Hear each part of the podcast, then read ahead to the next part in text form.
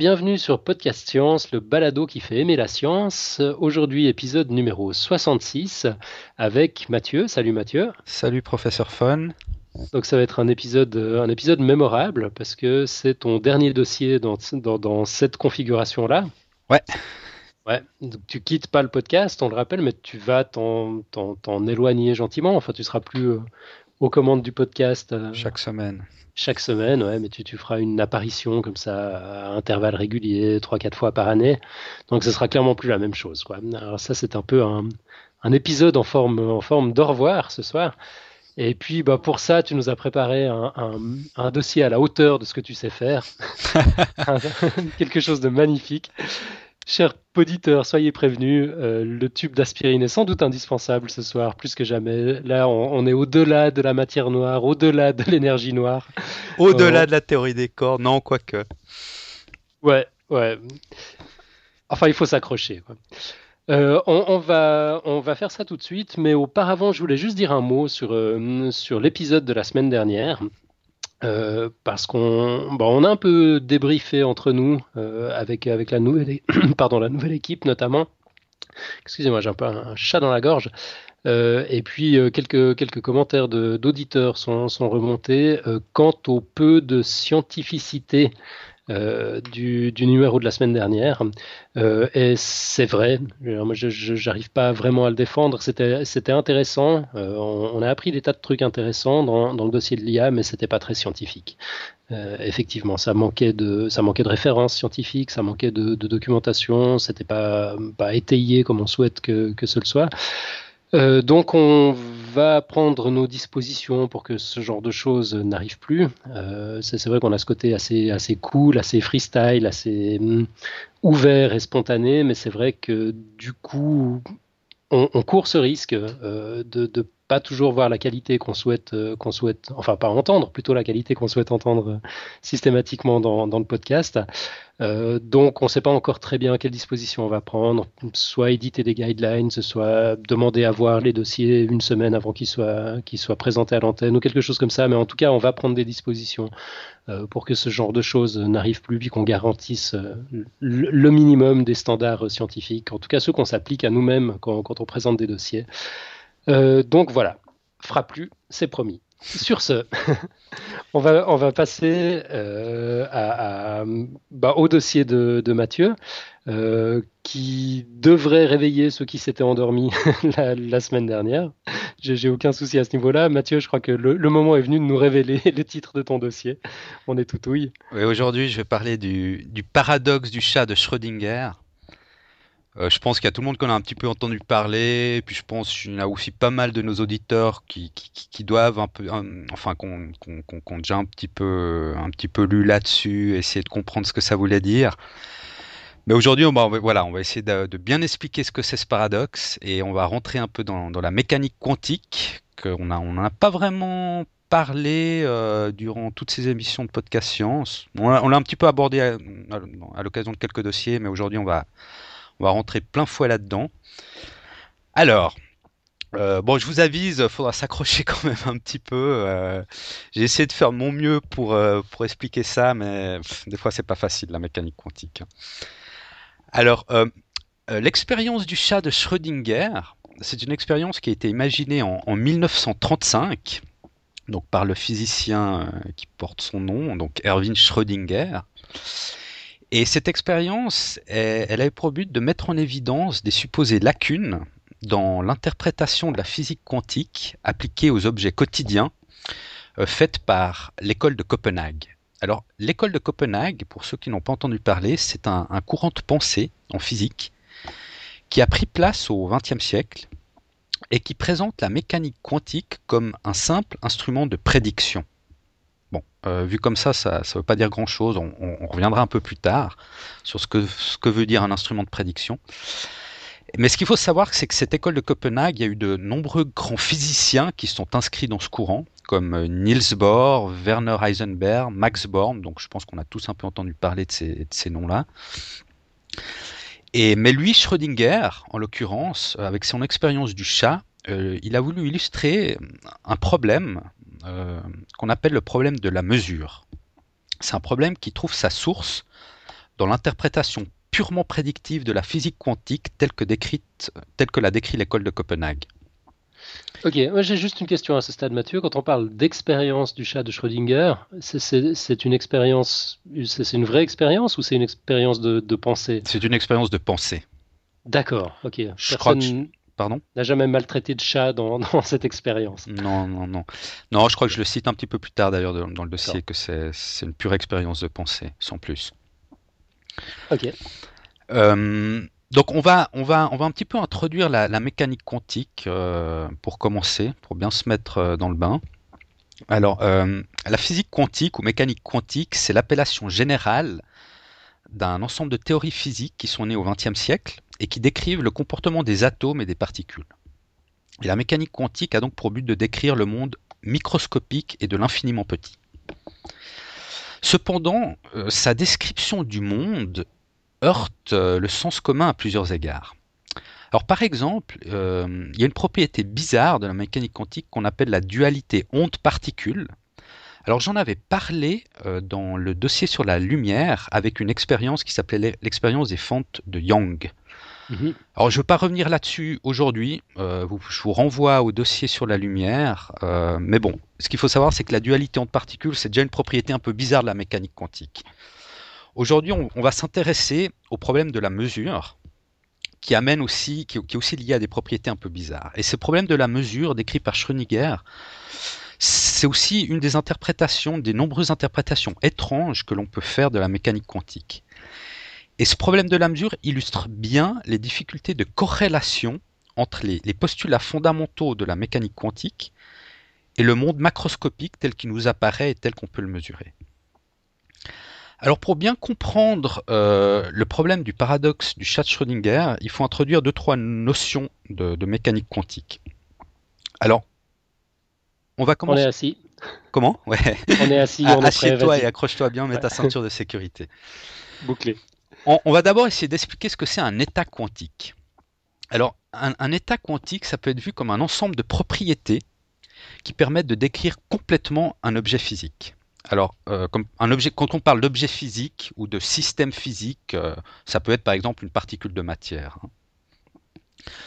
Alors, euh, si on prend par exemple le cas d'un électron en mouvement, son état quantique est décrit par quatre propriétés, qu'on appelle aussi nombres quantiques. Alors, la première propriété d'un électron en mouvement, qui, permet de définir son état, ou le premier nombre quantique, c'est son énergie. Le deuxième nombre quantique, c'est son spin. Le troisième, c'est ce qu'on appelle son moment angulaire. Et le quatrième, c'est ce qu'on appelle son moment magnétique. Alors, on ne va pas rentrer dans les détails sur ce que ça veut dire moment angulaire, moment magnétique, mais faut simplement savoir que ce qui décrit l'état quantique d'un électron en mouvement, ce sont ces quatre propriétés. D'accord? D'accord. Alors, en physique classique, donc en physique non quantique, l'état d'un système physique détermine de manière absolue les résultats de mesure des grandeurs physiques. Alors qu'est-ce que ça veut dire ça? Ça veut dire que si on a par exemple une particule qui est dans un état très énergétique, eh ben, si on veut mesurer par exemple une des grandeurs de cet état qui peut être par exemple la vitesse de la particule, on va, on, va se rendre compte qu'elle a, qu'elle a une vitesse très élevée. D'accord? Et, mhm. donc l'état énergétique euh, élevé de la particule est directement lié détermine directement la vitesse de la particule. D'accord? Ouais.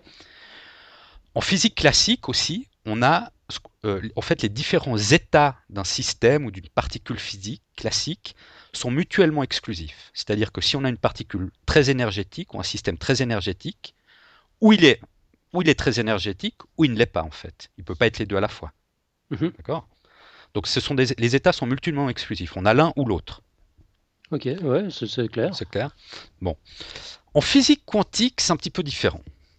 Parce que la connaissance de l'état d'un système, d'un objet physique ou d'une particule quantique permet seulement de prévoir les probabilités respectives des différents résultats possibles lors d'une mesure. C'est-à-dire que si on a une particule très énergétique au, niveau quantique, il n'y a pas un lien direct entre, entre, les grandeurs qui permettent de définir cet état. C'est-à-dire qu'on a une probabilité d'avoir une valeur élevée ou faible euh, d'une grandeur physique liée à cet état. Mais ce n'est mhm. pas déterminé comme en physique classique. l'état quantique, euh, en fait, ne peut pas être assimilé à un ensemble de propriétés physiques qui évoluent au cours du temps. En mécanique quantique, l'état et les grandeurs physiques sont deux concepts séparés et sont représentés par des objets mathématiques complètement différents. Donc l'état et les grandeurs sont deux choses différentes. Elles sont pas, elles sont pas liées. Elles sont, elles sont seulement liées par des probabilités en fait. Ok. Bon, c'est, c'est un peu bizarre, mais c'est comme ça. On, on va, de toute manière, on va revenir là-dessus. euh, vous verrez euh, dans le cours du dossier. Euh, on avait dit qu'en physique classique, j'ai dit juste avant que en fait les états d'un système physique classique, ils sont mutuellement exclusifs. En physique quantique, euh, on a aussi des états mutuellement exclusifs, comme en physique classique. Donc ces états mutuellement exclusifs existent aussi et on les appelle les états quantiques orthogonaux. D'accord? Donc c'est des états qui, si on a l'un, on n'a pas l'autre. D'accord? D'accord. Donc C'est comme euh, la, la dualité onde-particule. À un instant, à un instant t, euh, la particule est, bah, ouais, enfin, l'objet quantique est, est soit une onde, soit une particule, mais elle n'a pas les deux propriétés en même temps. C'est ça que ça veut dire? Non. Ah, ok, voit pas, je crois que ça n'a rien à voir là. D'accord. Euh, non, non, essaye d'oublier la dualité entre particules. Là, on est dans, dans autre chose. D'accord, moi, je- j'étais content de pouvoir ramener un peu ma science. Autant pour moi. Non, non. Je Alors, me tais, je t'écoute. une particule quantique peut, peut avoir des, des- des états quantiques qu'on appelle orthogonaux qui sont mutuellement exclusifs. Ce sont en quelque sorte les états de base d'un système quantique comparable à ceux de la, de la- de la physique classique. Mais la nouveauté en mécanique quantique, c'est qu'en plus de ces états orthogonaux mutuellement exclusifs, il en existe aussi beaucoup d'autres. En réalité, une infinité. Et, ces nouveaux états quantiques s'obtiennent en mélangeant les états quantiques de base. Donc la mécanique quantique, en fait, elle expose tous les états possibles d'un système. Autant les états de base, les états mutuellement exclusifs, et aussi tous ceux qui peuvent s'obtenir en mélangeant les états de base. C'est ce qu'on appelle en superposant les états de base, d'accord? D'accord. Euh, En mécanique quantique, donc le principe de superposition stipule que les, les propriétés qui caractérisent un état quantique d'une particule peuvent posséder plusieurs valeurs en fait. C'est-à-dire qu'on on a dit euh, qu'en mécanique quantique, on avait des, des états orthogonaux mutuellement, mutuellement, mutuellement exclusifs, Mhm. mais qu'en mélangeant tous ces états, on obtenait aussi des, nouveaux états. Et ces nouveaux états, en fait, ils sont ce qu'on appelle en superposition et ils peuvent euh, avoir plusieurs valeurs pour les propriétés qui, définissent l'état. Un système quantique se trouve dans un état superposé tant qu'il n'est pas observé ou mesuré. En fait, la mécanique quantique stipule que le résultat d'une mesure d'un système, d'une particule en mouvement ou d'un objet physique, d'un objet quantique, donne toujours, donc le résultat d'une mesure donne toujours un des états de base mutuellement exclusifs. Il n'est pas possible d'obtenir lors d'une mesure un état superposé. L'état superposé existe uniquement en absence d'observation. Et pour expliquer un peu mieux ce phénomène, il faut faire appel à une nouvelle notion qu'on appelle la fonction d'onde. Alors, la description du monde par la mécanique quantique repose sur justement ce qu'on appelle une fonction d'onde, qui donne les probabilités de trouver une particule ou un objet quantique dans un état ou un autre. Quand je dis fonction d'onde, il faut essayer d'imaginer euh, mathématiquement une, courbe de forme ondulatoire, d'accord? Et selon où on se trouve sur cette courbe, on aura une probabilité élevée ou faible euh, d'obtenir un état ou un autre. D'accord. Tu arrives un peu à visualiser? Ouais, ouais, mais je me rappelle que tu en avais déjà parlé de cette fonction d'onde, que Ouais. j'avais pris un paquet de notes à l'époque, puis j'ai un peu oublié depuis. Je vais réécouter ton épisode sur la lumière. C'était là que tu en avais Ouais, parlé, hein? exactement, ouais. Ouais, ok. Alors, c'est pour cette raison qu'on a coutume de dire qu'un système quantique peut être dans plusieurs états à la fois, ou, Mhm. dans un état superposé. Mais il faut en réalité comprendre que le système est dans un état quantique unique, mais que les mesures peuvent donner plusieurs résultats différents. Chaque résultat étant associé à sa probabilité d'apparaître lors de la mesure. Donc en fait, quand on dit état superposé, c'est pas qu'on a plusieurs états, c'est qu'on a un état caractéristique qui peut euh, donner plusieurs valeurs lors de la mesure. on ne sait pas, plusieurs valeurs en fonction de la probabilité. On peut avoir une probabilité élevée d'avoir une valeur x ou, faible d'avoir une valeur y. Et lors d'une opération dite de mesure, l'objet quantique sera trouvé dans un état de base déterminé. C'est-à-dire, lorsqu'on fait une mesure, il se produit ce qu'on appelle une réduction ou effondrement de la fonction d'onde, et la particule ou l'objet quantique se matérialise dans un état donné, selon la probabilité indiquée par sa fonction d'onde.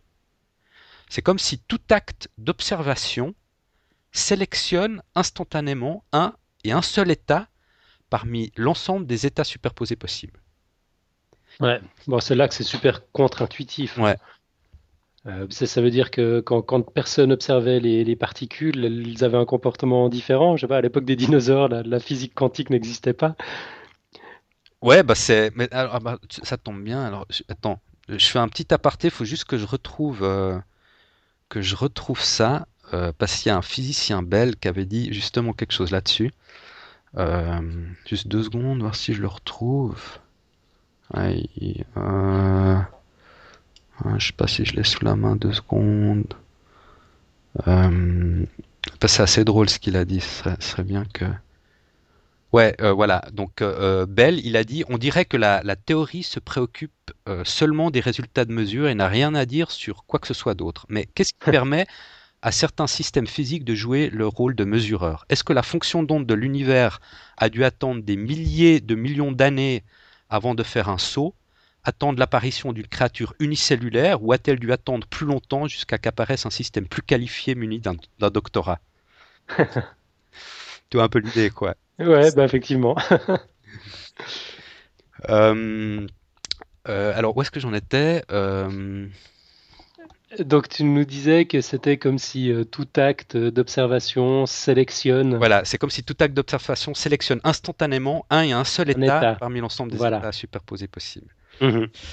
Et donc, c'est la mesure en fait qui perturbe le système quantique. Elle fait bifurquer d'un état quantique superposé vers un, vers un des états de base qui est mesuré, donc vers un des états orthogonaux mutuellement exclusifs dont j'avais parlé. Mhm. Et c'est un état qui est. Qui, donc l'état euh, qu'on obtient après la mesure, c'est un état qui ne préexiste pas avant la mesure et qui a une probabilité d'advenir décrite par la fonction d'onde de la particule. Et c'est la mesure qui semble faire advenir.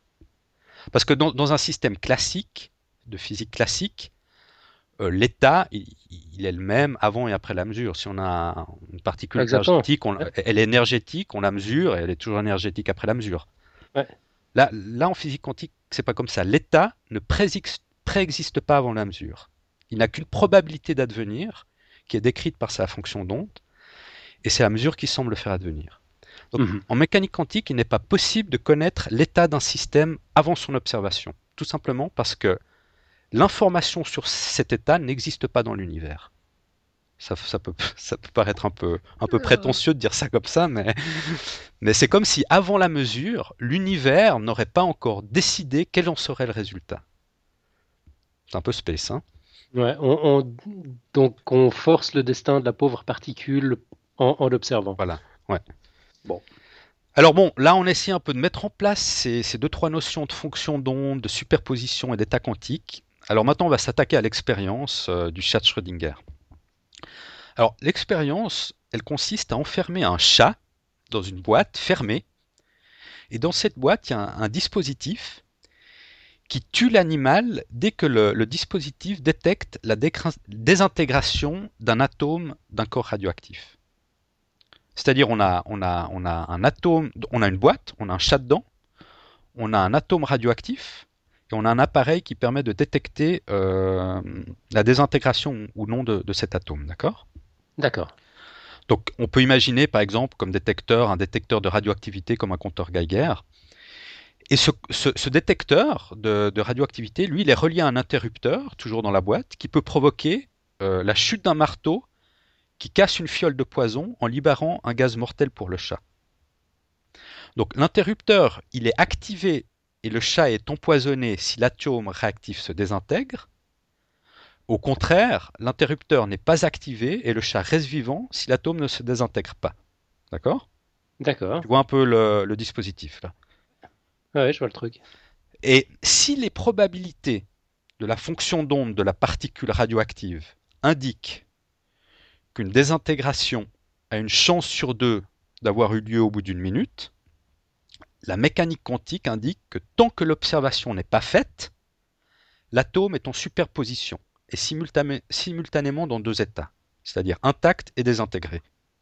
D'accord? Ouais. Or, le mécanisme de l'expérience imaginée par Erwin Schrödinger lie l'état du chat à l'état des particules radioactives, donc à l'état intact ou désintégré, de sorte que le chat serait simultanément dans deux états mort et vivant. Jusqu'à Ça y est, c'est lâché, c'est dit. Voilà, jusqu'à ce que l'ouverture de la boîte, c'est-à-dire l'observation, déclenche le choix entre les deux états. Du coup, tant qu'on ne l'a pas ouvert la boîte, on ne peut absolument pas dire si le chat est mort ou non au bout d'une minute. Il y a, quelqu'un qui se connecte là, j'entends, euh, sur Skype. Je me trompe? Alors ouais, en fait, on a Franck qui devait faire l'émission avec nous, puis qui était coincé dans les embouteillages, mhm. euh, et qui, qui là vient d'arriver. Donc on, va tenter de le connecter. on fait un petit coup freestyle là. Ouais. On va, on va rentrer dans un troisième état quantique. non, je rigole. Euh, on va savoir tout de suite. Hop. Est-ce qu'il est par là? Suspense. Allô, Franck? Franck, t'es avec nous? Non, il n'est pas avec nous. Bon, tant pis pour le troisième état quantique. Il n'est pas là? Non. On, verra plus tard si euh, s'il arrive. Peut-être qu'il arrive en cours de route, peut-être pas. En tout cas, là, ça nous a donné le temps donc de, réfléchir à ce que tu disais. Alors, le chat, je tant la boîte n'est pas ouverte. Ouais. Ouais. Vas-y, reviens. Euh, donc je reviens, je reviens sur ce que j'ai dit. Euh, si je me retrouve. Euh, je disais que, donc, que tant qu'on n'a pas ouvert la boîte, en fait, l'atome est en superposition. Tant qu'on n'a pas effectué une observation, l'atome est en superposition quantique, donc il a, il a les deux états intacts et désintégrés. Du coup, le chat aussi, il est dans deux états mort et vivant à la fois. Et ce, jusqu'à l'ouverture de la boîte, donc jusqu'à qu'il y ait une observation qui soit faite qui déclenche le choix entre les deux états. Du coup, tant qu'on n'a pas ouvert la boîte, on ne peut absolument pas dire si le chat est mort ou non au bout d'une minute.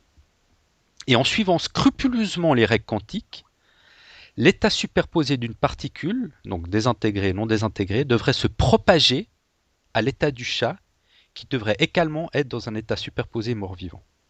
Or, un tel état n'est et ne peut jamais être observé. Parce que bon, on ne sait pas ce qu'il y a dans la boîte finalement. Donc ça, ça amène un paradoxe et un problème, on, le voit bien. Euh, la difficulté principale dans, notre conceptualisation de cette expérience tient dans le fait que si l'on est généralement prêt à accepter ce genre de situation un peu bizarre pour une particule quantique, euh, notre esprit refuse quand même d'accepter facilement une situation similaire qui semble aussi peu naturelle quand il s'agit d'un sujet plus familier, macroscopique à notre échelle comme un chat.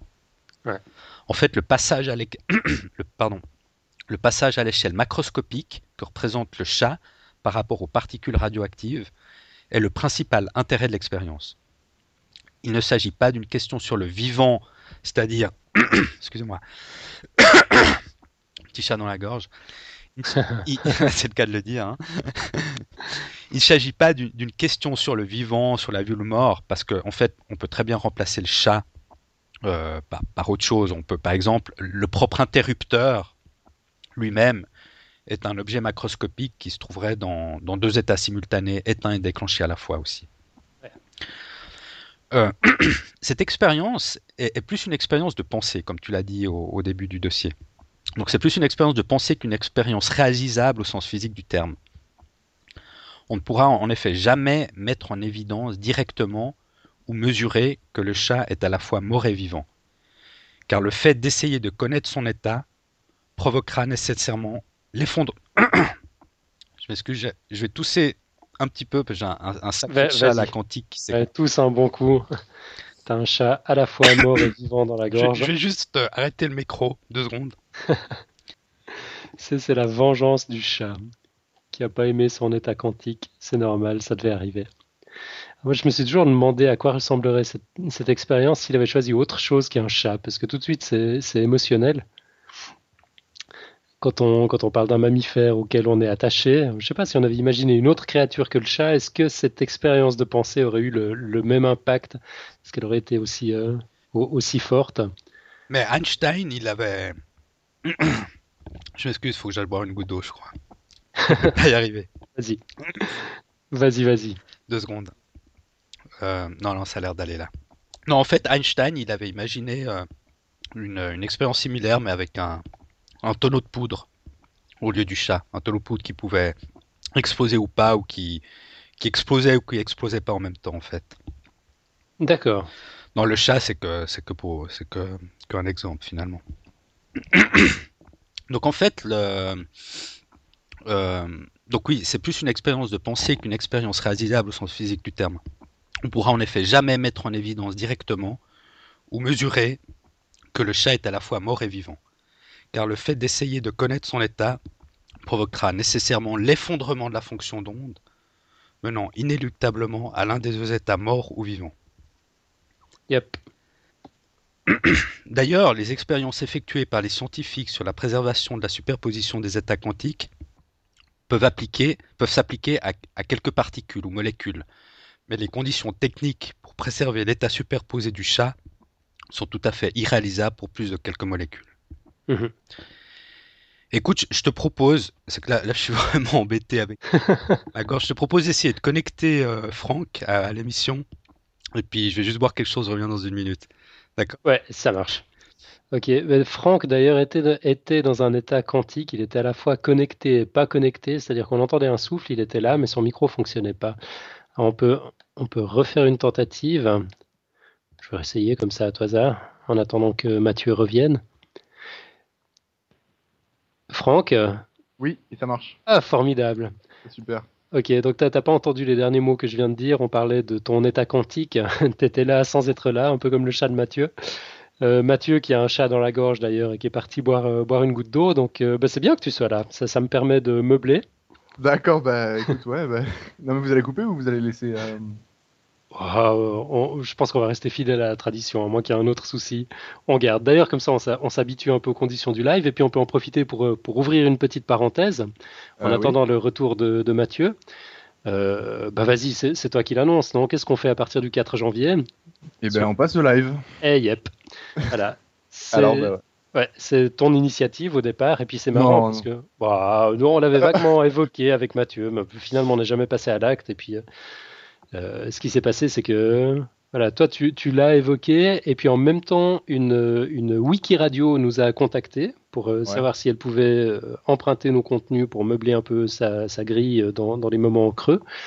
c'est une wiki radio qui est spécialisée dans l'innovation et la science. et puis du coup, on a, on a rebondi sur la proposition. Leur spécialisation, c'est l'innovation technologique et sociale, pour être précis. Oui, au départ. C'est vrai, c'est vrai. Mais enfin, ils sont en train d'élargir euh, la ligne éditoriale pour, pour y inclure la science, justement. D'accord. Bah oui, avec nous, euh, justement. Ouais, ouais, ouais. Je suis de retour. Euh, ah, magnifique. Bah, on, a mis ton dossier entre parenthèses, en fait. on, parle du live qui démarre au, prochain numéro, puis on te rend tout de suite, on tout de suite l'antenne.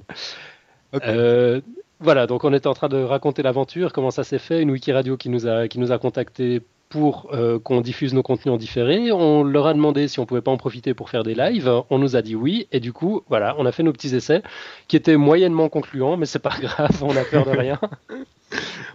On a peur de rien, on se lance. Donc euh, rendez-vous le 4 janvier à 20h30 pour le premier live. Ce sera un dossier de Marco sur euh, l'histoire de l'évolution.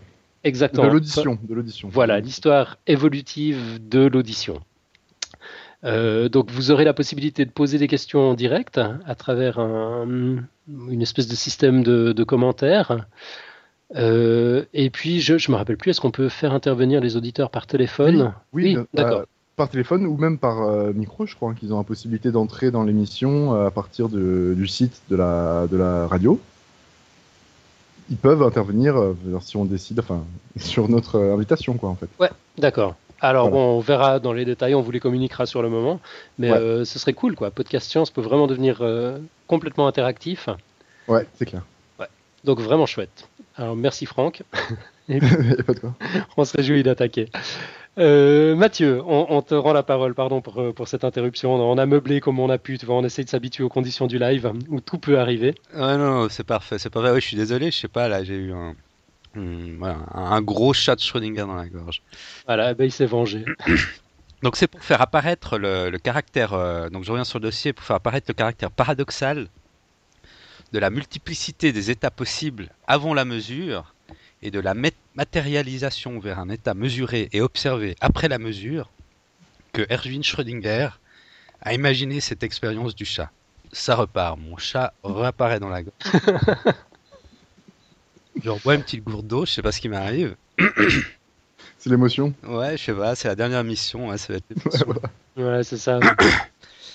Euh, en fait, il voulait, euh, Schrödinger, il voulait réfuter l'interprétation de Copenhague de la mécanique quantique qui conduisait à un chat à la fois mort et vivant, en soutenant l'idée que si l'on parvient à provoquer une dépendance ou un couplage direct entre l'état d'une particule et la vie d'un chat, on devrait pouvoir mettre le chat dans un état superposé, mort et vivant, jusqu'à l'observation, qui le réduirait à un seul état.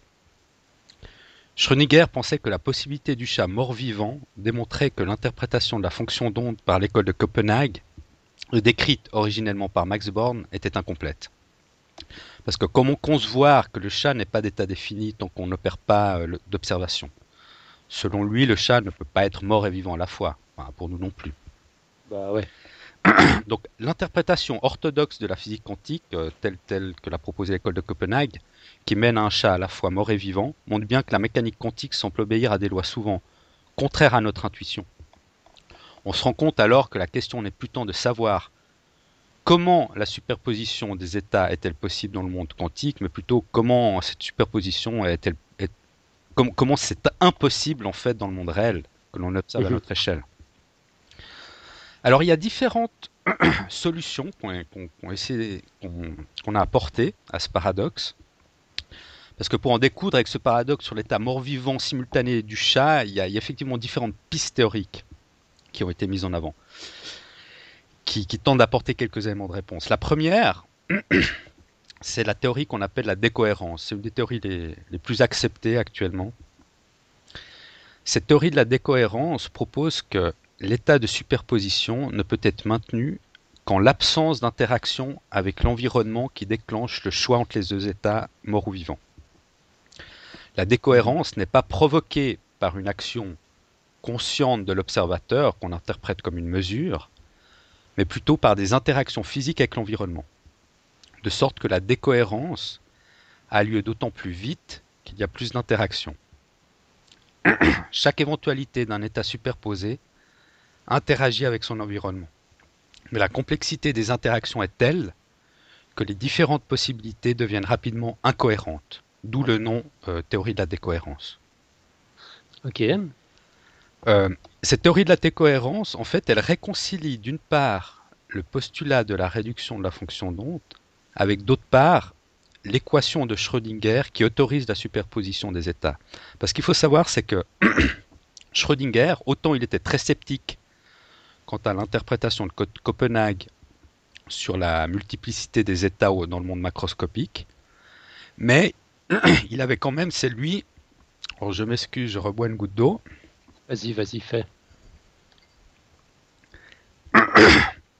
Euh, je disais, autant il était sceptique quant à l'interprétation de la multipli- multiplicité des états dans le monde macroscopique, mais c'est lui qui a quand même mis en avant une équation qui amène à cette multiplicité des états. Euh, L'équation de Schrödinger, en fait, c'est une équation qui, qui régit les états possibles d'une particule. C'est une équation linéaire. Ce qui entraîne que pour deux états possibles d'une particule, la combinaison de ces deux états est également un état possible. L'état mort-vivant du chat doit être possible selon l'équation de Schrödinger, une réalité qui lui semblait à lui et qui nous semble aussi à nous difficilement acceptable. Donc, comment donc les superpositions quantiques peuvent-elles disparaître à l'état macroscopique alors que la linéarité de l'équation de Schrödinger mène naturellement à une préservation des états superposés aussi à l'échelle macroscopique?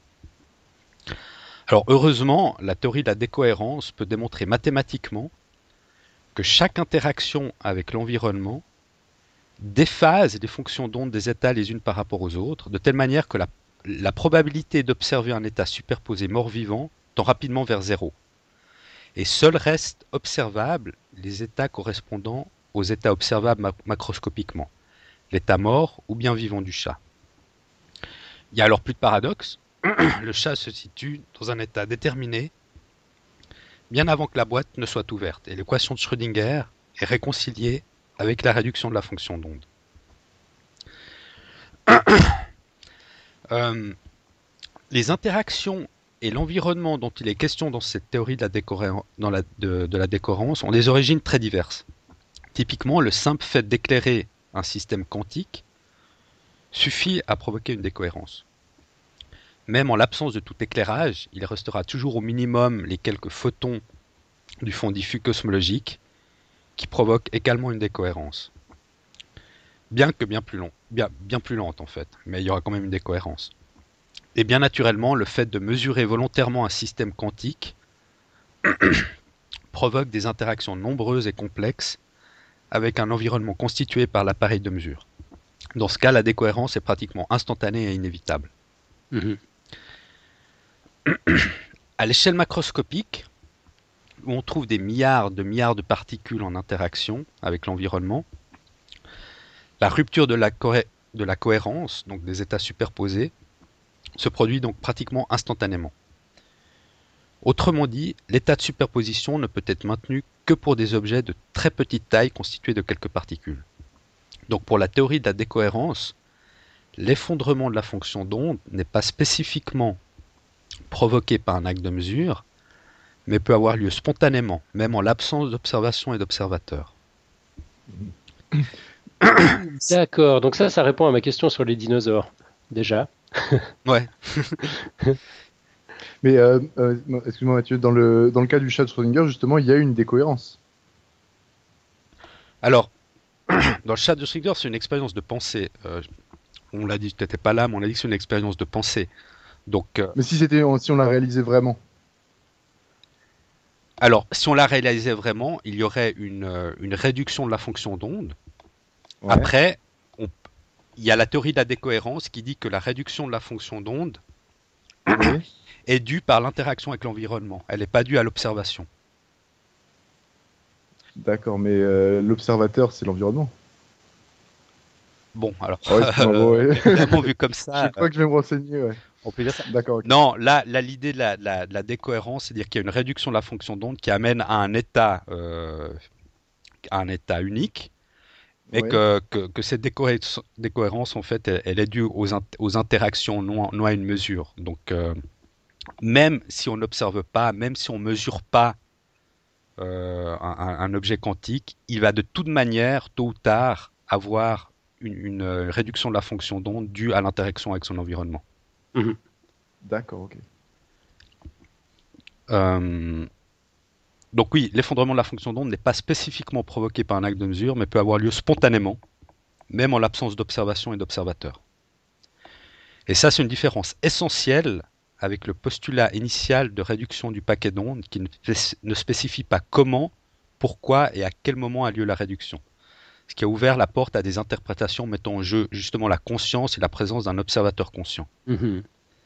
Donc la théorie de la décohérence prend en fait le contre-pied de l'interprétation de Copenhague qui introduit l'observateur et la mesure intervenant euh, au niveau le plus fondamental en physique. D'accord. En, en fait, le- euh, l'expérience mentale du chat de Schrödinger se casse la gueule avec la théorie de la décohérence. Ça, ça veut plus rien dire que tu ouvres la boîte ou pas, finalement, il n'y a aucun changement. C'est pas l'observation d'un être conscient qui va, qui va modifier, qui va fixer l'état de, de, de ce pauvre chat, Euh, mais en l'occurrence, c'est son interaction avec son environnement qui, au niveau macroscopique, euh, Oh. est, est- est complexe. Quoi. Ouais, même, même en ayant la boîte fermée, la théorie de la décohérence dit que le chat a un état défini, c'est-à-dire Ouais. qu'il y a eu une interaction avec l'environnement qui l'a amené à un état ou un autre. D'accord. J'aime bien cette théorie de la décohérence. Alors c'est qu'une théorie. Hein. Alors bah, ça c'est la théorie de la décohérence, on va dire standard. Il y en a une autre, euh, un peu plus avancée, qu'on appelle la théorie de la décohérence avec paramètres cachés. D'accord. Euh, la théorie de la décohérence avec paramètres cachés, en fait, c'est une variante Et, et comme pour la théorie classique de la décohérence, euh, il se produit toujours, elle se produit toujours indépendamment de la présence d'un observateur ou d'une mesure. Mais la théorie de la décohérence avec paramètres cachés stipule aussi je m'excuse, il faut que j'en reprenne un verre. M'en sort pas. vas-y, vas-y.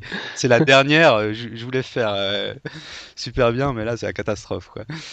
Euh, essayez de papoter deux secondes. Je vais, me- je vais me resservir un verre d'eau. Ok? Ouais, Ouais, alors papotons, papotons. Pa- Embarque une bouteille, Mathieu. ouais.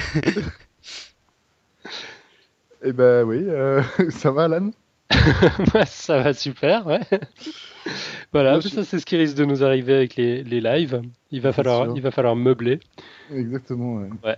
Bah, pour, pour la petite histoire, quand je disais tout à l'heure que ça s'est moyennement bien passé, euh, on, on peut raconter un peu comment ça s'est passé en fait. Euh, donc, Euh, ah oui, l'essai ouais, qu'on a fait en live. ouais, Et ben qu'est-ce qui s'est passé? Dedans On a eu des problèmes techniques, quoi, des, des problèmes de micro déjà. Et euh, qu'est-ce qu'on a eu d'autre? Euh, Bah, quand même, le, le problème le plus spectaculaire, c'est que donc euh, Marco a fait un dry run de, de son dossier. On, on a essayé de faire des, des- des conditions de live et à peine le générique a démarré, Marco s'est fait éjecter en fait de, de la wiki radio. Son compte Ah a ouais, été ouais. supprimé et il pouvait pas revenir. Puis on a essayé de meubler comme ça un petit moment et finalement on a, on a dû abandonner. Heureusement qu'on- que c'était pas un vrai live. Ouais, c'est clair, sans, sans présentateur de dossier, c'est plus dur, ouais. Ouais, ouais, ouais, là je crois que c'est le pire qui pouvait arriver. Puis bah, ça s'est arrivé avant même la première, comme ça on est fait au feu, on sait ce qui risque de nous arriver. Ouais, voilà, exactement. Ouais, mais bon, ça, ça devrait plus se produire en fait. Euh, On a, on a pu remonter les, les problèmes techniques à, à l'équipe technique qui est derrière euh, la, la Wiki Radio, qui est super réactive, qui nous a donné des astuces pour, euh, pour, que, pour éviter ce problème-là, euh, qui avait l'air un peu quantique en fait. Euh, Quelque part, ouais, quelque part. il il n'aurait pas dû exister, et pourtant. Ouais. Alors, Ouais. je, je suis de retour. Ah bah voilà, bah, c'est c'est bien parce qu'on savait déjà plus quoi dire. Ouais, je suis désolé, mais bon, ça, ça permet à tout le monde un peu de, de repenser à ce que j'ai dit. Ouais, exactement. Alors, Donc on en euh, était à la théorie de la décohérence avec paramètres cachés, parce que la décohérence tout court c'est trop simple. Voilà. Voilà. Donc, euh, euh, donc la, la- la théorie de la, de la décohérence euh, avec paramètres cachés stipule aussi que les lois quantiques ne seraient pas capables elles seules d'expliquer la décohérence.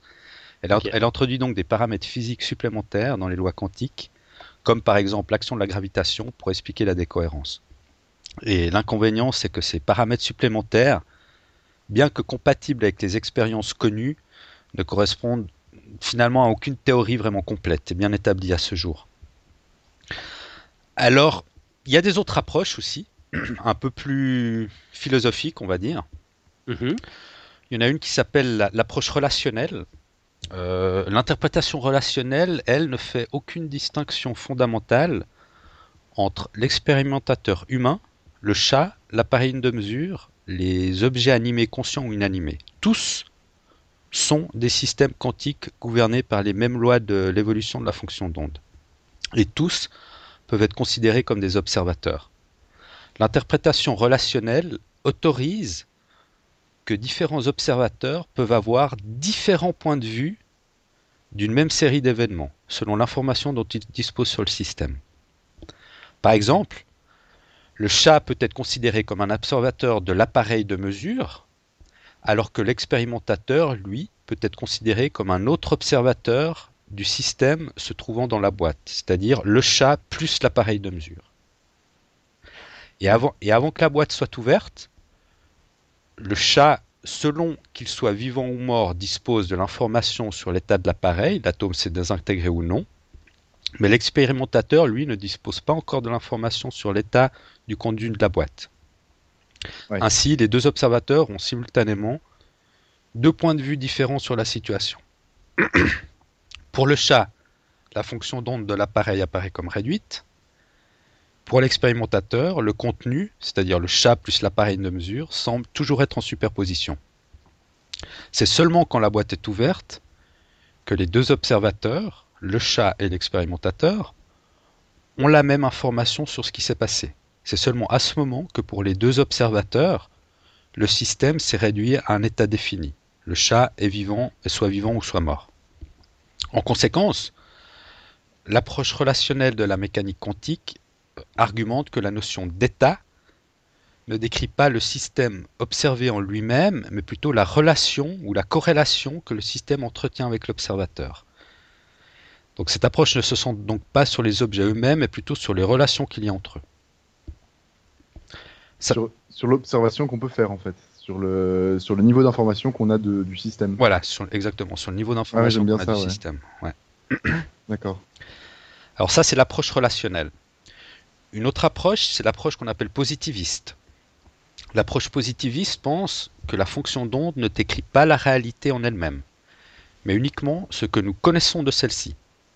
Autrement dit, les, lois quantiques ne sont utiles que pour calculer et prédire le résultat d'une expérience, mais pas pour décrire la réalité.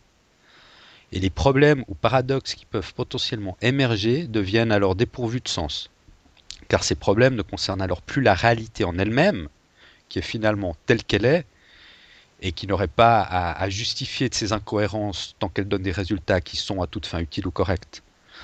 Dans cette hypothèse, l'état superposé mort-vivant du chat n'est pas un état réel, il n'y a pas lieu de philosopher à son sujet en fait. De même, la décohérence ou l'effondrement de la fonction d'onde n'a aucune réalité en elle-même, et elle décrit simplement le changement de connaissance que nous avons du système.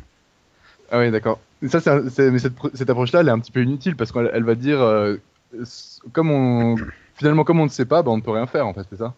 Oui, Enfin, elle dit, pas- euh, bah voilà, le paradoxe, ils, ils- ils évacuent ce paradoxe parce que, parce l'approche positiviste décrit que la connaissance qu'on a, mais ça décrit pas la réalité. Donc euh, la réalité d'un paradoxe n'existe plus finalement. Oui, c'est ça, voilà, ouais. D'accord. En fait, la- l'approche positiviste repose sur la conviction que la mécanique quantique n'est qu'une description de tout ce que nous pouvons connaître de la réalité, mais ne décrit pas la réalité en elle-même. Bon, c'est ça le mérite d'être honnête, quoi, finalement. Ouais, ouais.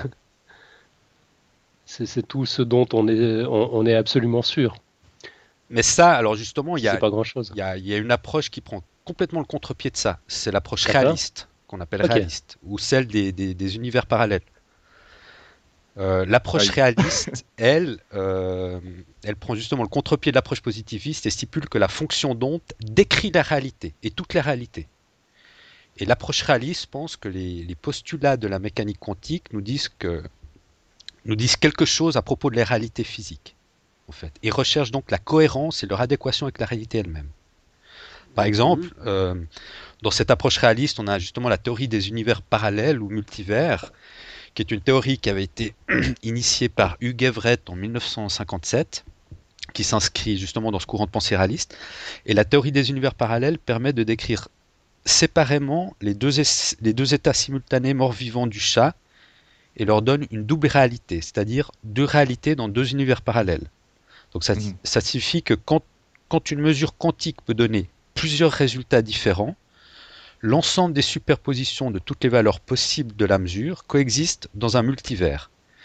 Mais nous, nous n'aurions conscience que d'une seule éventualité, car notre conscience, qui est, selon, qui est par hypothèse dans cette théorie un phénomène purement physique, se retrouve quantiquement intriquée ou liée avec un et un seul résultat de mesure, de la mesure.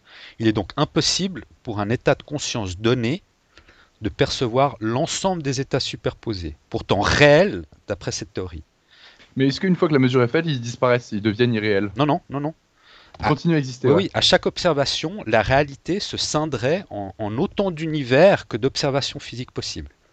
D'accord. Et, et selon cette théorie, le chat serait à la fois mort et vivant de façon totalement indépendante à l'ouverture ou non de la boîte. Les états morts et vivants subsisteraient après l'ouverture de la boîte.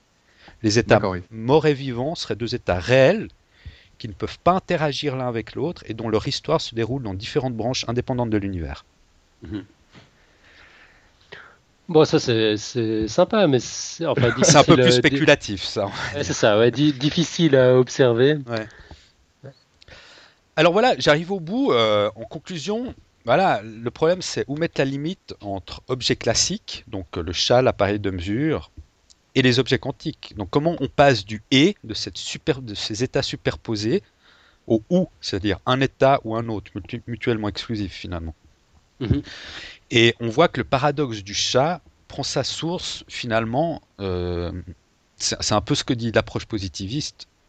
Euh, le paradoxe du chat prend prend sa source dans la formulation même des lois quantiques.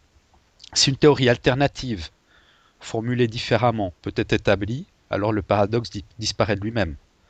Dans une telle nouvelle théorie, s'il n'existe ni superposition des particules, ni décohérence, alors le prétendu paradoxe du chat de Schrödinger se réduit à un simple artefact d'une théorie originellement mal formulée. D'ailleurs, la mécanique quantique, elle se fonde sur six postulats fondamentaux qui sont considérés comme exacts, une sorte de six axiomes, et certains considèrent que de véritables solutions aux problèmes de la mesure ne peuvent être apportées qu'en remettant plus ou moins fondamentalement en cause ces postulats. Alors voilà, j'ai rajouté euh, dans le dossier deux petites vidéos de, une ou deux minutes qui expliquent bien euh, l'expérience et le paradoxe du chat Schrödinger. Donc euh, je vous invite à aller voir, ça vous, ça vous donnera un aspect un peu plus visuel de l'expérience. deux petites vidéos sympas. D'accord. Moi, je, viens de cliquer sur le lien que tu proposes dans ton dossier sur les six postulats, justement. il faut, il, faut s'accrocher. Hein. Euh, mais moi, ça m'a surpris. Je savais pas qu'il y avait ces six postulats de base, parce que évidemment, toute la mécanique quantique repose là-dessus. Et... voilà, si ça reste que des postulats finalement. Bon, tu vas me dire qu'en mathématiques aussi, il y a des axiomes, et puis que tout, tout, le monde qu'on connaît est basé sur les mathématiques et donc sur ces axiomes. Mais ouais. Ouais, je, je sais pas quelle est la, euh, enfin, évidemment, parce que j'y connais rien, quoi. Quelle est, quelle est la, validité de ces postulats? Est-ce que c'est aussi sûr que des axiomes mathématiques, justement? Ou, est-ce qu'il y a une, euh, une dimension spéculative encore dedans? Ça, ça, m'étonnerait. En fait, moi, j'ai l'impression que le vrai problème qu'on a avec cette histoire, c'est un problème d'interprétation. On, observe un phénomène, ou en tout cas, on le démontre mathématiquement, et puis après, c'est comme si on n'était pas câblé pour le comprendre en fait. On ne sait pas ce qu'on doit faire de cette information, puis on cherche toutes sortes d'explications qui sont plus ou moins, plus ou moins cohérentes, plus ou moins, plus, plus ou moins plausibles. Euh, mais j'ai l'impression qu'on ne sait toujours pas très bien exactement à quoi on a affaire. Qu'est-ce que tu en penses toi? Alors tout à fait, mais ça va nous amener à la côte d'aujourd'hui. Tu ah bon déjà? Qui va tout à fait dans le sens que, que tu dis. Bon, d'accord, on va quand même se garder un petit moment avant la, avant la quote, surtout que c'est ta dernière quote dans, euh, dans, dans, cette formule. Alors, on, va la savourer, exactement. on va attendre un petit moment. Euh, on, avait encore une ou deux choses à, dire si, si, je reprends les, les, notes de, de l'émission. Alors d'abord sur le, sur le live, euh, Franck, on, avait encore quelques petites informations qu'on n'a pas, qu'on n'a pas dites spontanément comme ça euh, quand, on a, quand on a meublé tout à l'heure. Ouais. Je ne sais, pas si tu veux en, si tu veux en parler maintenant. Euh, bah écoute, je n'ai pas exactement les infos sous les yeux parce que je suis pas bien dans le fil. je te laisse y aller, vas-y. D'accord, ok. Donc d'abord le, le, nom de la radio dont on a parlé. La radio s'appelle Newiz, N-E-W-2-E-Z. le live, on va le faire tous les mercredis de 20h30 à 21h30 donc à partir du, 4 janvier. On vous mettra euh, l'adresse sur laquelle vous pouvez nous écouter. Euh, on vous mettra ça avant l'émission sur Twitter, sur Facebook, euh, sur, le site de, Podcast Science. Vous ne devriez pas le louper. Ça va figurer dans les notes d'émission de, cette semaine. Si vous n'avez pas d'ordinateur sous la main, bah, c'est très bien fait tout ça. On peut, il y, a des applications pour iOS, c'est-à-dire iPhone et iPad, et également pour Android, donc pour la plupart des smartphones du marché. Euh, pour l'application Newiz, donc l'application de la radio, ça vous permettra non seulement de nous écouter, mais d'interagir, de poser des questions en direct euh, dans, l'émission. Euh, comme on le disait tout à l'heure, mais j'en étais plus trop sûr, il y a la possibilité de nous appeler sur un numéro de téléphone qu'on communiquera également. C'est un numéro français. Bon, je crois que la plupart de nos auditeurs sont en France, donc ça ne devrait pas poser de, problème. On l'a pas testé depuis la Suisse. Il faudra qu'on fasse un, petit essai. Et puis, accessoirement, on disposera d'un studio virtuel, donc ça nous permettra de faire des choses qu'on ne pouvait pas faire jusqu'ici, comme euh, diffuser des séquences préenregistrées, si on fait des interviews par exemple, euh, des jingles, de la musique. Euh, bon, il y a toutes sortes de possibilités, comme d'habitude. Hein. on ne sait pas très bien ce qu'on va en faire, mais on nous met tout ça. Exactement, on nous met tout ça entre les mains gratuitement, sans condition. donc, on promet d'en faire quelque chose de bien. Et puis, euh, bah, le, le, reste, on l'a dit en fait. Euh, le sujet de l'émission de Marco sera, euh, sera une, une, chronique de, de l'évolution et expliquera comment l'évolution s'est chargée d'équiper les mammifères et les autres vertébrés d'un système auditif complexe et performant. C'est fascinant comme toujours. Donc voilà, rendez-vous mercredi 4 janvier à 20h30 et on se réjouit beaucoup. Ouais, tout à fait. Euh, sinon, encore quelques, petits trucs, des petits, plugs. Euh, je ne sais pas si vous vous souvenez de Marc Montangero qui était venu nous parler euh, de son initiative La chimie pour les nuls. Donc, tout au long de l'année 2011, qui était l'année de, la chimie, il a diffusé des petits films sur son site chimie.ch. C'était des petites expériences faciles à réaliser à la maison avec pourtant des explications euh, au, niveau chimique assez, assez complexes derrière, bah, il en a fait un livre, c'est Xavier Agnès qui nous le signale, il a appris ça dans l'émission Impatience de, de, la première, la radio suisse romande. Euh, voilà, Xavier nous dit, je pense que ça mérite un petit coup de pub. Effectivement, je, le pense aussi. Euh, donc c'est, j'ai pas eu l'occasion de voir le livre malheureusement, euh, mais j'imagine qu'il reprend euh, toutes les petites expériences de, ces films de, de deux minutes qui ont été égrenés tout au long de l'année. Si jamais vous trouvez tout ça sur édition.chimie.ch, donc édition au pluriel et sans accent, on mettra le lien dans les notes de l'émission. Euh, le livre coûte 15 francs suisses. Euh, bon, ça risque d'être un peu tard pour Noël, mais si jamais vous faites vos cadeaux en retard, c'est sans doute une excellente idée. Et puis sinon, je voulais encore faire euh, un petit plug rapide pour notre ami euh, Xilrian, qui vient de sortir un, un, troisième épisode de son excellent podcast 12 minutes 2. Alors, euh, en guise de 12 minutes, ça dure 26 minutes pour, pour changer, mais c'est vraiment super. Euh, c'est une discussion avec euh, un journaliste euh, économique qui s'appelle Stanislas Jourdan. C'est autour des revenus de vie. Euh, donc ça concerne les allocations universelles, les modèles économiques alternatifs pour euh, ne pas laisser des, gens sur le carreau. On sait qu'il y a 10 à 15 de chômage en, France. On n'arrête pas de culpabiliser les pauvres chômeurs alors que finalement euh, c'est une réalité de, depuis des années. Il n'y a pas de boulot pour tout le monde. Et, et puis finalement, il n'y a peut-être pas besoin de boulot pour tout le monde parce que l'économie prospère malgré tout, elle croît. Enfin voilà, il y a toute une réflexion autour de nouveaux modèles qui, qui pourraient être mis en place et j'ai trouvé ça absolument fascinant. Donc c'est 12 minutes de euh, donc 12 en chiffres, minutes au pluriel, DE, tout collé, point, .com. Et puis, vous savez que Xilrian a deux podcasts qu'il a lancés à peu près simultanément, donc il en est au cinquième épisode de son podcast Vie artificielle, et cette fois ça porte sur les algorithmes génétiques. Alors c'est de la haute voltige aussi, il faut s'accrocher, mais après le chat de Schrödinger, je pense qu'il n'y a, a, pas de souci. Euh, c'est absolument fascinant aussi. Donc là, le site c'est euh, vie-artificielle.com. Je me, je me réjouis d'écouter son, son émission sur les allocations sur le revenu universel parce que j'ai lu deux trois choses là-dessus. Euh, moi, j'y crois pas du tout personnellement. Okay. Euh, j'y vois plein de problèmes. Euh, donc, je me réjouis de voir comment comment ils vont arriver à défendre ça. Mais ouais, bah ça, ça va être euh, enfin, je pense qu'il est ouvert au débat. Tu ouais. dois pouvoir poster tes commentaires. Euh, ce, ce, ce serait intéressant qu'il y, ait, qu y ait débat. Euh, moi, c'est un sujet que je découvre. En fait, j'y connaissais, j'y connaissais absolument rien. Et puis, je trouve ça, enfin, je trouve la présentation extrêmement convaincante. Déjà extrêmement claire. D'abord, j'ai compris de quoi il s'agissait, alors que moi, la simple évocation de, du mot économie.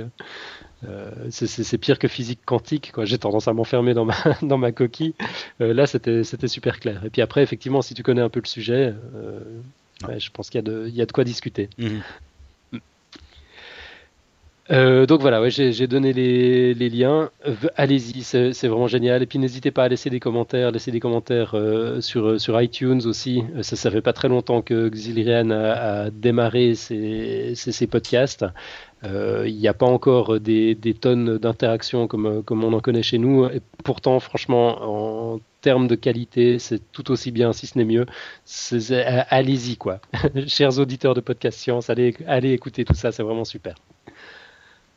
Et puis, bah, moi, j'ai pas pas d'autres plugs, j'ai pas d'autres commentaires. Je voulais te, préparer un petit truc, Mathieu, mais malheureusement, j'ai pas eu le temps. Genre reprendre euh, tes meilleures quotes ou euh, tes, tes meilleurs chats dans la gorge ou quelque chose comme ça. Mais je, je, te réserverai ça pour la, pour la centième ou pour la millième ou pour, pour une autre fois.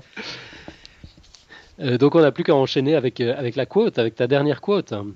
Ouais, alors euh, je sais pas si la dire d'abord et de la, la essayer un peu de la décrypter après ou l'inverse. Euh, bah, ça rejoint un peu ce que tu as dit à la fin du dossier en, en ce qui concerne les interprétations. Je vais peut-être d'abord un peu. Ouais, je vais peut-être la dire à la fin en fait, la côte. D'accord. Parce que, bon, on, a- on a- on a vu qu'il y avait différentes théories qui tendaient d'interpréter un peu ce, ce paradoxe. Et en fait, il y a, il y a de plus en plus de physiciens qui s'inscrivent dans, dans un mouvement qu'on appelle, euh, en fait, euh, qui, qui, qui- qui mène une interprétation qu'on appelle instrumentaliste. Et cette interprétation instrument- instrumentaliste, en fait, euh, bon, on l'appelle interprétation, mais en fait, elle, elle essaye d'éviter tout type d'interprétation, en fait. Parce que le problème, c'est est-ce qu'il faut expliquer uniquement ou essayer d'écrire uniquement ce que, ce que disent les équations, ou est-ce qu'il faut aussi en faire une interprétation? C'est un peu ça, c'est un peu ce que tu disais avant, que voilà, on essaye de lancer des interprétations, mais finalement, on, on sait, on sait pas, pas grand-chose. Parce que le problème de la mécanique quantique, en fait, c'est justement qu'elle a diverses interprétations, et aujourd'hui, euh, on ne sait pas quelle est la bonne. Et D'ailleurs, on ne sait même pas si ça fait du sens de, de, de, de se poser la question euh, s'il y a une interprétation correcte. Il y a quand même des... ça a quand même du sens puisque c'est utile aujourd'hui la mécanique quantique. Ça donne pas mal de ça. A des, des... Par exemple, je pense aux ordinateurs quantiques. C'est quelque chose qui marche. Oui, oui, non. non? Alors c'est clair qu'au niveau quantique, on a, on a, on a des, des, des, des équations qui, qui, qui, montrent la superposition des états. Ça c'est au niveau quantique. Mais le paradoxe de Schrödinger, de Schrödinger c'est d'extrapoler ces notions au niveau macroscopique. Et c'est là, et c'est là où les interprétations qui essayent de, de, d'expliquer comment on peut interpréter la mécanique quantique au niveau macroscopique, que ça, ah oui, ça, bute, le... un peu, ça bute un petit peu. D'accord. En fait. ouais. D'accord. Ouais. Bon, que ce soit une bonne idée ou pas de se poser la question, j'ai l'impression qu'on peut pas faire autrement. Quand on est des êtres humains, on est, on est câblé comme ça. On se pose des questions, on cherche des explications, on essaye de comprendre, ouais, de, de, de comprendre les, les, les patterns. Euh... Ouais, mais le problème, le problème, c'est qu'on bute sur un problème extrêmement compliqué, quoi peut-être qu'on n'est juste pas assez intelligent pour l'interpréter. Le problème, ouais, le problème de l'interprétation, c'est que justement, ça interprète et, et, et, et, ça modifie en rien ce que dit la théorie, en fait, une interprétation. Une interprétation, elle confirme ce que dit la théorie, mais ça reste qu'une interprétation. Donc il n'y a aucune manière de monter une expérience qui permet de, de, dire si une interprétation est correcte ou fausse, finalement. Donc c'est un peu le problème ouais. de l'interprétation. Alors ça m'amène à la quote. Euh, qui tout, beaucoup de gens pensent qu'elle est de Richard Feynman, mais elle n'est pas de Richard Feynman, elle est d'un autre physicien qui s'appelle David Mermin, qui dit en anglais Shut up and calculate. ouais, elle est facile à traduire celle-là. Euh, donc elle dit euh, taisez-vous et calculez. Donc voilà, Euh, on fait des calculs, on obtient des résultats, mais bon, on laisse les interprétations de côté en gros. Quoi. Ouais. Et on se concentre Ouais. sur les résultats. C'est pas mal, ouais, c'est très vrai, je trouve. Ouais, en, en tout cas, euh, oui. Ouais. Euh, je, je sais pas très bien quoi dire en fait, parce que euh, c'est, ouais, tout le problème, c'est, ce côté contre-intuitif. On, on, observe quelque chose, enfin on l'observe. On, arrive par différentes méthodes, d'une combinaison d'observation, de, de, de prédiction mathématique, de, d'équations, à, à- une situation qu'on ne sait pas comment interpréter. Donc, ce que ta quote dit, c'est bah, boucler là, continuer de calculer. Peut-être qu'un jour on comprendra finalement. Voilà. ouais. Ouais, mais en attendant, on a quand même, on, a ce côté, on a besoin de comprendre, même, même si c'est faux, même si c'est pas à notre portée, on doit chercher des explications. Ouais, c'est dans la nature humaine, forcément. hein. Il me semble, ouais. Je crois que c'est plus une envie qu'un besoin en fait. hein. C'est euh, l'envie d'extrapoler des, des choses à, partir de, de formules d'équations. C'est quelque chose qui est, à mon avis, qui est ouais, fondamentalement humain et qui, qui finalement sert à rien et qu'il vaut mieux éviter de faire. Quoi. Alors, je sais pas ce que vous en pensez. Voilà. euh, moi, je sais pas non plus tellement quoi en penser finalement. Moi, je suis de toute manière euh, pas du tout capable de, de lancer les interprétations. Là, j'ai cité celles qu'on a dit, mais c'est vrai que moi, avec mon- mes, mes humbles connaissances jusqu'à présent, je vais me limiter à me taire et à calculer, je crois. Ouais, c'est vrai, ce serait pas mal. Euh, on, on entend tellement de délire d'ailleurs euh, co- concernant euh, la, la physique quantique. Enfin, non, justement pas la physique quantique. Tout ce qui est quantique, mais qui n'est ni de la physique, ni de la mécanique, ni de l'informatique. Il y a beaucoup de théories ésotériques qui s'emparent ça, ouais. bizarreries Ouais. quantiques pour, pour lancer des théories très fumeuses aussi. C'est ça, ouais, c'est complètement récupéré par les mouvements New Age. Puis, ouais, je, je pense qu'il faut, il faut faire attention. Quoi. Tout le monde n'a pas la modestie de renoncer à l'explication ou de considérer qu'elle est, qu'elle qu'elle est hors de notre portée. Il y a quand même des charlatans qui, qui vont expliquer, qui avancent avec leur petite vérité, puis euh, ouais, qui, qui C'est comme- s'ils sont suffisamment charismatiques, sont entendus. Ça me fait penser un petit peu à l'utilisation, bon c'est un sujet un peu délicat, mais c'est un peu l'utilisation de la théorie de Darwin de l'évolution par le nazisme en fait. C'est Bah, les, fachi- ouais. les fascismes qui vont dire, euh, l'eugénisme en fait en général, qui va dire il faut améliorer l'humanité parce que c'est la loi de Darwin qui dit ça, Mhm. alors qu'en fait pas du tout. La loi de Darwin, elle va dire euh, c'est le plus adapté qui survit, et pas du tout. euh, elle va pas du tout justifier les dérives que qu'on a pu faire à partir de cette théorie quoi. Ouais, C'est un petit absolument. peu le même. Ouais voilà. Ah, C'est vrai, été récupéré par des gens qui l'ont qui, qui, qui l'ont pas comprise fondamentalement, qui ont Qui l'ont pas compris- comprise exactement, ouais, qui, sont, qui ont développé une théorie qui était euh, simple et vraie à la base, mais qui ont bâti des théories, des interprétations euh, hasardeuses, je dirais. Ouais, c'est vrai, il n'y a pas que les nazis, d'ailleurs, tout, tout le mouvement du darwinisme social euh, était une vraie catastrophe. Du, du- du même ordre, effectivement, c'était de, de l'eugénisme aussi. On était convaincus que euh, ouais, seuls les plus forts, les meilleurs allaient survivre, alors que Voilà, la, ouais. la théorie dit pas ça, quoi. Mhm. Exactement. La théorie dit juste que les plus adaptés sont les, ce sont les, les plus favorisés pour, pour transmettre le- leur gène à leur descendance. Point. Ouais. Ouais. Donc euh, bon bah magnifique euh, magnifique sujet de réflexion pour, euh, Pour ces vacances, hein. une dernière ouais tu, tu, tu nous fais une sortie en beauté Mathieu moi moi j'ai une deuxième petite quote euh, Ah, qui- ah. Ouais, elle, est- elle est toute petite celle-là, euh, et puis elle, euh, elle, elle m'a été inspirée juste avant qu'on commence à enregistrer l'émission par un message qui nous a été envoyé par un poditeur euh, qui nous envoie pas mal de messages d'ailleurs ces, ces temps. J'ai l'impression que c'est c'est encore une de ces personnes qui, qui a découvert le podcast sur le tard et puis qui réécoute tous les épisodes d'un coup, qui s'appelle Charles Cochon, et qui dit. Donc je crois qu'il vient d'apprendre que, que tu allais t'éloigner du podcast, Mathieu, et il dit Bonne chance, Mathieu, et que la science te garde. J'ai trouvé ça très poétique, très joli. Ah, Excellent. c'est ouais. très beau. ouais. Ouais, excellent. Et bah ouais, j'espère que la science et la mécanique quantique vont, vont me garder sain et sauf, euh, effectivement. Mais bah ouais, bah merci. Et puis bon, on va se, se retrouver dans quelques semaines. De toute manière, je serai en tout cas présent euh, dans, dans les premières émissions, en tout cas de, du live. quoi. J'essa- J'essaierai d'apporter mon, mon petit grain de sel via le chat. Ah, bah c'est cool. Ah bah génial. Chouette, alors, le rendez-vous est pris. Formidable. Donc, on je ne voulais- t'entendra peut-être pas, mais tu seras dans les parages. Oui, t'a- t'allais dire quelque chose, pardon, Franck? Oui, je voulais dire beaucoup. Merci beaucoup à Mathieu euh, de partir parce que c'est un peu grâce à ça que je suis là, mais bon, non, je dis ça en plaisantant. mais euh, non, non, mais c'est- dommage que tu partes et puis c'est bien que tu sois encore là pour les pour les épisodes à venir, quoi. Ouais. Ouais, et puis euh, moi aussi, je veux te dire merci, Mathieu. Euh, sans, sans toi, le podcast n'existerait pas. Euh, ouais, c'est- formidable. Tu as, consacré un, un temps fou. Je, je me rappelle que quand on en a parlé au tout début, tu étais vachement réticent. Tu disais, ouais, mais quand même, ça, ça va me prendre du temps, etc. Puis quand tu as, as démarré, tu juste plus compté. Tu as, passé un temps hallucinant à préparer tous ces dossiers sur des sujets dingues.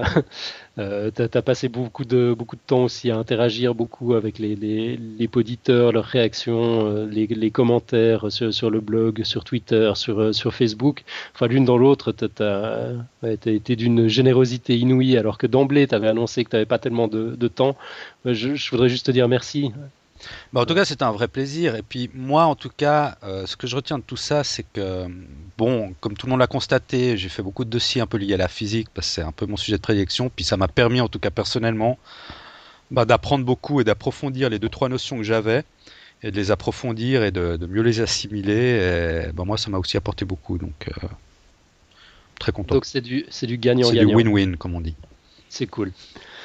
Ok, euh, donc là pour ceux qui nous écouteraient en différé, euh, ce que vous venez d'entendre, c'est l'émission qui a été enregistrée le 21 décembre 2011. Donc on va faire une petite pause euh, maintenant d'une semaine avant de se retrouver le, le, le 4 janvier. Et puis ben, on vous souhaite pendant cette, cette période tout le meilleur pour, pour, pour, les fêtes de fin d'année. On vous souhaite une excellente année. De, une petite pause de deux semaines, non? Euh, pause de deux semaines Non, non. Une semaine, une semaine. Une semaine. Enfin, on, deux on semaines. Se retrouve, on, se retrouve, dans deux semaines. hein. On, Voilà. on a juste une semaine avec un trou sans émission. D'accord. Voilà. Pas sûr d'avoir compris, mais c'est pas grave. On se retrouve le 4 en janvier. Fait, en fait, on, on Voilà. saute un numéro, mais ça fait deux semaines sans, sans podcast, en fait. Voilà qui est bien résumé. Voilà. On aurait dû Voilà. se retrouver mercredi prochain. Là, on fait une petite pause, on zappe, c'est les vacances et on se retrouve le mercredi d'après. Ok. Voilà. Nickel. Bah, d'ici là, euh, ouais, de superbes fêtes à toutes et à tous et une excellente année. Et on se retrouve bientôt. À bientôt. Bonne année. Ciao, ciao. Ciao.